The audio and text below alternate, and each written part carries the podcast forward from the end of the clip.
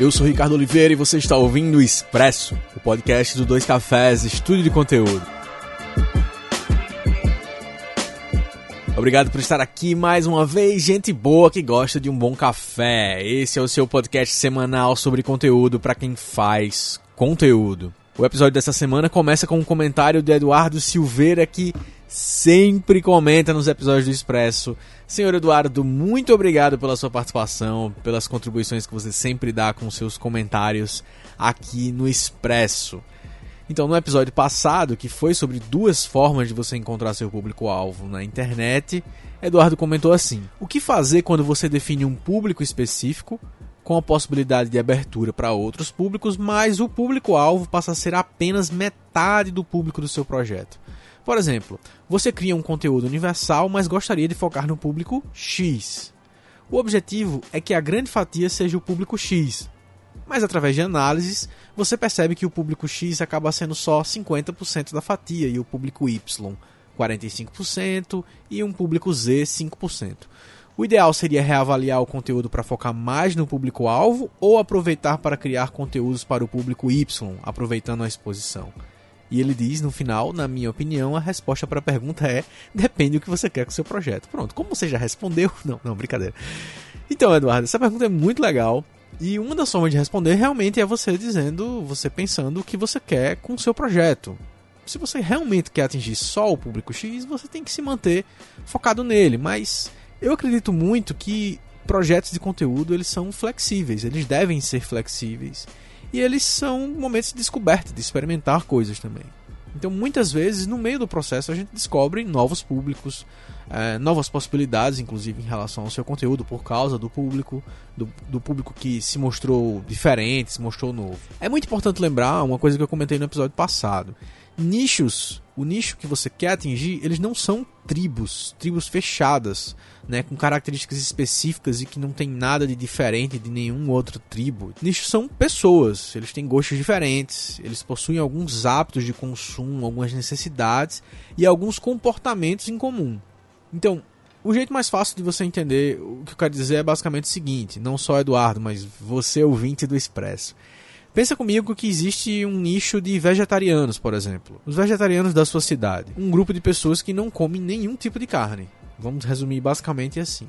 Mas você já parou para pensar que existe vegetariano estudante, vegetariano empresário, vegetariano surfista, vegetariano nerd, vegetariano evangélico, vegetariano espírita e assim por diante. Então, vários outros nichos estão dentro do nicho vegetariano ou os vegetarianos da minha cidade. Então, essa é uma forma bem simples de você entender essa variedade de possibilidades que existem em torno da ideia de um nicho.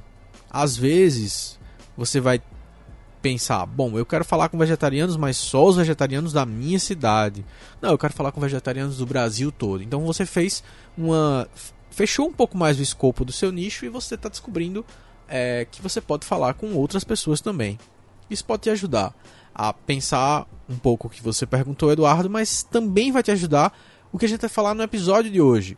Que é, ao invés de você ficar de olho só no comportamento do seu público, nos hábitos de consumo, de acordo com as suas personalidades, as suas necessidades, você também olhar para o comportamento do seu público diante do seu conteúdo, como ele geralmente se comporta diante de qualquer conteúdo na internet e como perceber isso pode te ajudar a entender como que ele vai se comportar diante do seu conteúdo.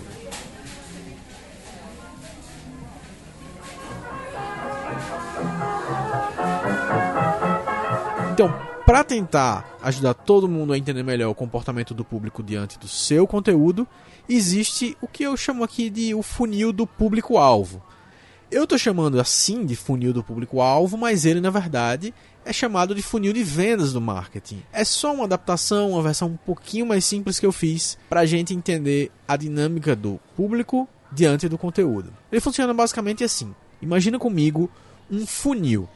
Todo funil ele sempre começa mais largo e vai afinando até chegar numa ponta que tem uma saída. Então, uma entrada mais larga e uma saída mais fina. Agora, imagina comigo que o funil é exatamente o caminho que o seu público percorre para chegar até o seu conteúdo. E aí, imagina que esse caminho ele é dividido em três partes. Essas três partes são a divisão do tipo de público que você vai ter nessas etapas. Para ficar mais fácil de entender, então vamos continuar lá com os vegetarianos.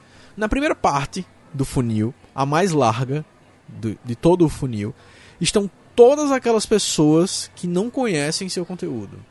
Elas não foram impactadas ainda por nenhum post que você fez, nenhum vídeo, nenhum podcast que você publicou. E eu tô falando especificamente do seu conteúdo que você faz para vegetarianos. Então, é, pensa aí comigo. Nenhum post que você fez para vegetarianos é, alcançou uma parcela do seu público ainda. Então, essas pessoas que não conhecem seu conteúdo, elas continuam tendo necessidades específicas. Elas querem se alimentar melhor, elas querem encontrar receitas criativas para vegetarianos, elas querem encontrar os melhores lugares para comer na cidade delas ou em outras cidades quando elas viajam. Elas querem comprar livros de receitas para vegetarianos, elas querem assistir vídeos de lifestyle de vegetarianos e assim por diante. Elas querem basicamente mais conteúdo, elas querem mais informação, elas querem alguma coisa que acrescenta algo para a vida delas. Esse é o público que você quer atingir todos os dias.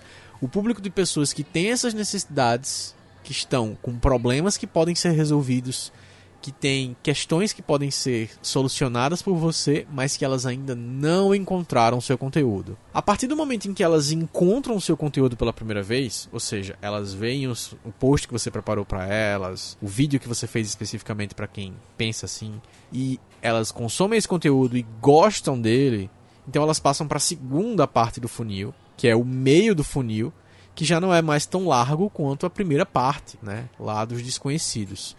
Isso é importante porque quer dizer que são menos pessoas. Não é um cilindro de público-alvo, tá? É um funil. Então, você atrai algumas pessoas entre os desconhecidos para a etapa em que elas são visitantes. Esse é o nome que a gente vai dar para essa segunda etapa.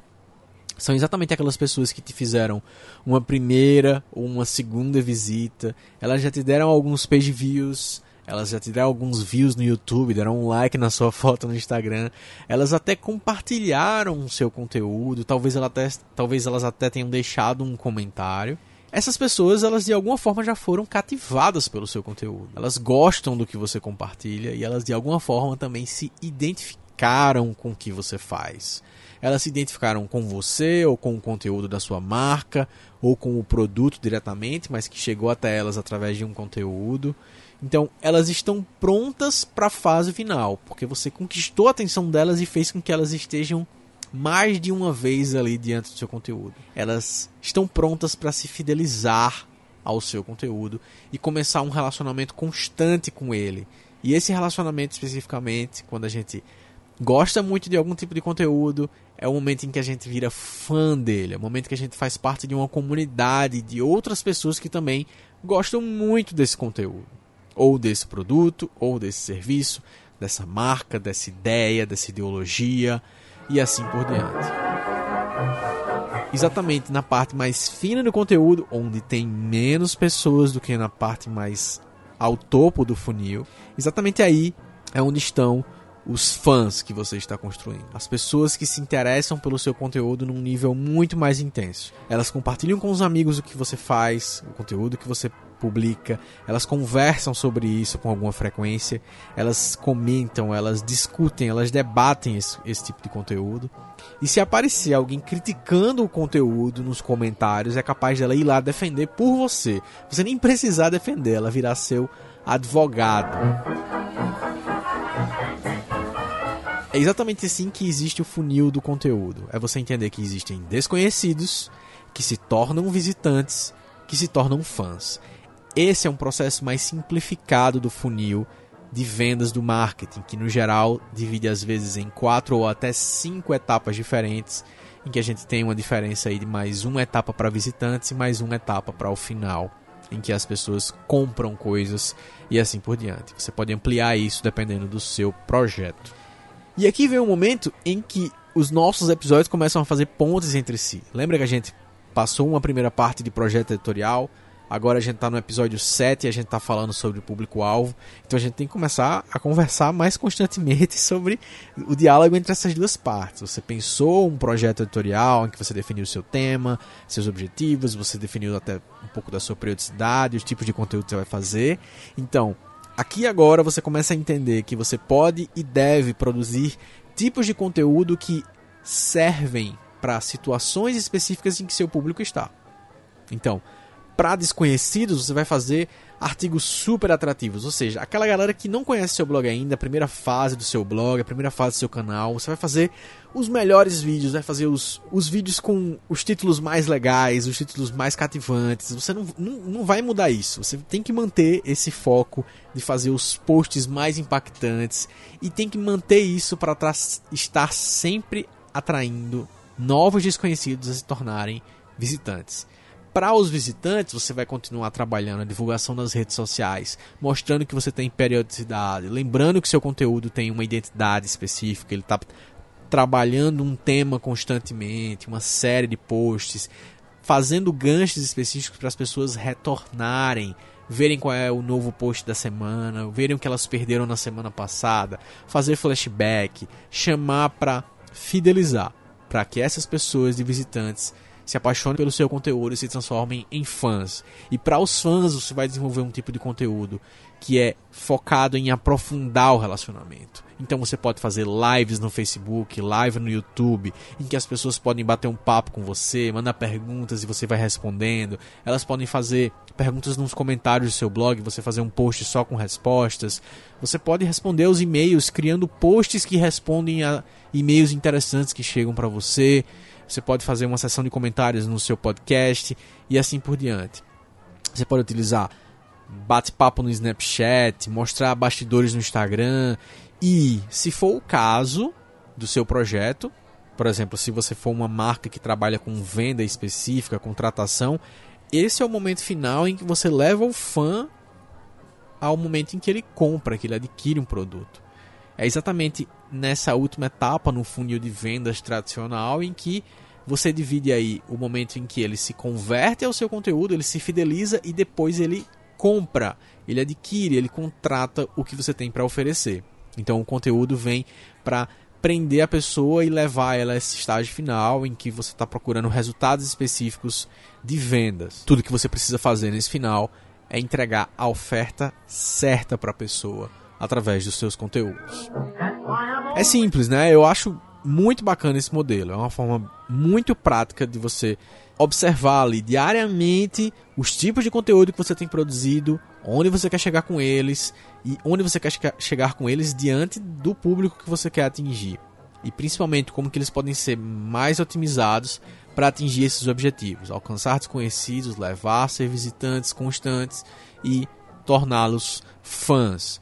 Isso faz com que você entenda melhor onde uma parte do seu público está no funil e onde você quer que ele chegue. Você sabe que o final é sempre transformar ele em fã ou consumidor do seu produto, mas existem etapas, então você precisa entender um pouco delas. Isso não quer dizer que necessariamente você vai ficar lá o dia inteiro olhando para o funil e pensando: "Ah, não fiz conteúdo para isso, não fiz conteúdo para aquilo", ou tá faltando. Bom, se você está trabalhando com um projeto que cumpre etapas muito específicas, que tem metas de vendas, é importante sim você fazer isso e você entender onde seu público está. Existem processos mais avançados em que você projeta uma automação através de e-mail marketing, que a pessoa que sai do estágio inicial vai para o secundário, ela recebe um tipo de e-mail específico e assim por diante. Mas no geral, em projetos de conteúdo que são mais abertos, mais flexíveis e só focados em conteúdo em si, é importante você entender só que existem essas três etapas e que você quer levar a pessoa da parte mais larga para a parte mais fina do funil e ela pode evoluir nesse processo através de conteúdos específicos.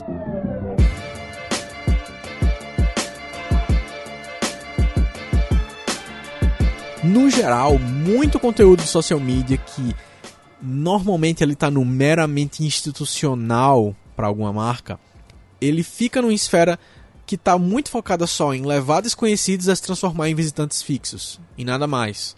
Então, basicamente é o que a galera que faz, tipo, ah, eu posso fazer sua fanpage ter um milhão de curtidas, eu posso fazer seu Instagram bombar e ter zilhões de seguidores. É basicamente isso que essas pessoas estão dizendo com esse tipo de ação, o tipo de conteúdo. É aquele conteúdo que faz com que as pessoas cheguem a um determinado perfil e basicamente sejam como seguidores que não estão nem aí para tudo aquilo. Eles se interessaram por uma promoção, eles se interessaram por algum tipo de conteúdo que chamou mais atenção no começo, mas no final das contas não existe um conteúdo para manter eles lá, não existe um conteúdo para fazer eles se aproximarem mais e alcançarem resultados específicos. Então, eles não se tornam fãs, eles não compartilham, eles não recomendam, eles não compram seus produtos, e eu diria que isso é basicamente quase que totalmente uma perda de tempo. E a gente não pode perder tempo nos nossos projetos.